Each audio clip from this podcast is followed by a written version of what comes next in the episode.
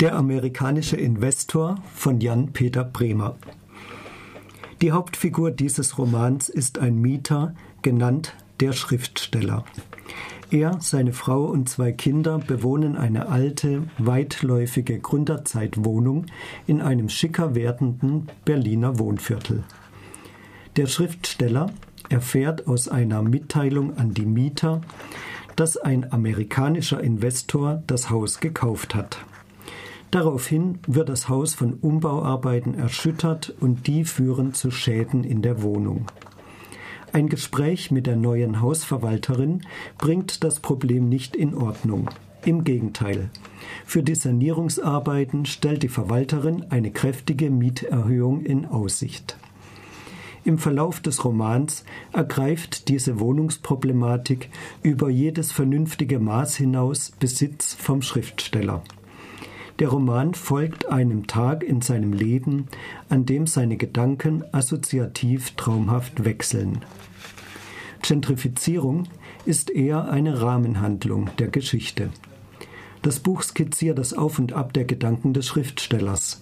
In teils witzigen, teils äh, in teils witzigen Passagen werden die Eigenheiten charakterisiert, in traurigen Passagen verfolgen wir seine Winterreise in eine Depression.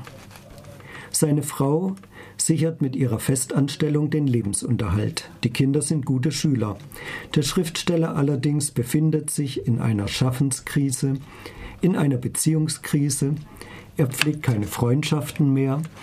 Er ist mit seiner Vaterrolle von Selbstzweifeln geplagt und dass er mit dem Schriftstellern der Ernährernorm kaum gerecht wird, quält ihn ebenfalls. Der Roman beginnt mit dem Satz Der Streit letzte Nacht war heftig gewesen, und als seine Frau am Morgen die Wohnung verlassen hatte, lag er noch wie betäubt im Bett. Etwas weiter schreibt er es lohnte sich doch gar nicht mehr, in dieser Wohnung die Fenster zu putzen. Dann tragen ihn seine Gedanken wieder zu ganz anderen Ufern. Bald fantasiert er in seinem Arbeitszimmer, wie er den Widerstand gegen die Entmietung anführt. Zitat mit der Dreistigkeit, dass ausgerechnet hier in einem seiner eigenen Häuser sein baldiger Sturz vorbereitet wurde, würde der amerikanische Investor niemals rechnen. Die ganze Wohnung umfunktioniert zu einem Quartier. Menschen aus aller Welt, die durch den amerikanischen Investor gequält und drangsaliert wurden. Zuerst galt es, einen harten Kern herauszuschälen. Zehn, vielleicht zwanzig intelligente und ruhelose Mitstreiter, die sich, um erst einmal die Situation zu sondieren, hier in dieser Wohnung bei verdunkelten Fenstern durch dichten Zigarettenqualm einander immer wieder harsch ins Wort fallend endlose Debatten lieferten. Bald hat der Schriftsteller aber auch eine richtige Schriftstelleridee.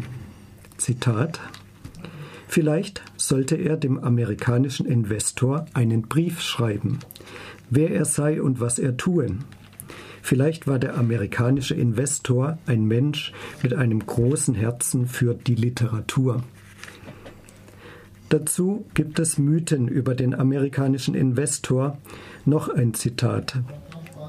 Im Internet hatte er vor einiger Zeit gelesen, dass der amerikanische Investor am liebsten Schokolade aß und als absoluter Weltbürger in seinem Privatchat das Leben eines Nomaden führte. Er hatte nicht einmal einen festen Wohnsitz.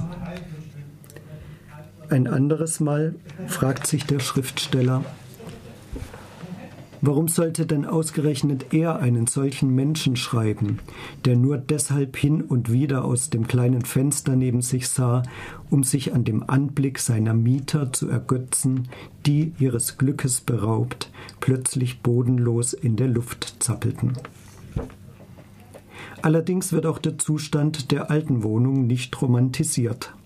Das Heizen mit Kohle wird als eine Strapaze angeführt. Die Familie friert im Winter jämmerlich.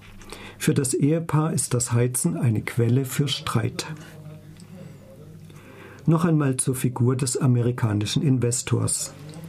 Dass die Aufwertung von Wohnraum oft auf Kosten der sozial Schwachen geht, lässt sich mit Schuldzuweisungen an einzelne Vermieter kaum zufriedenstellend erklären.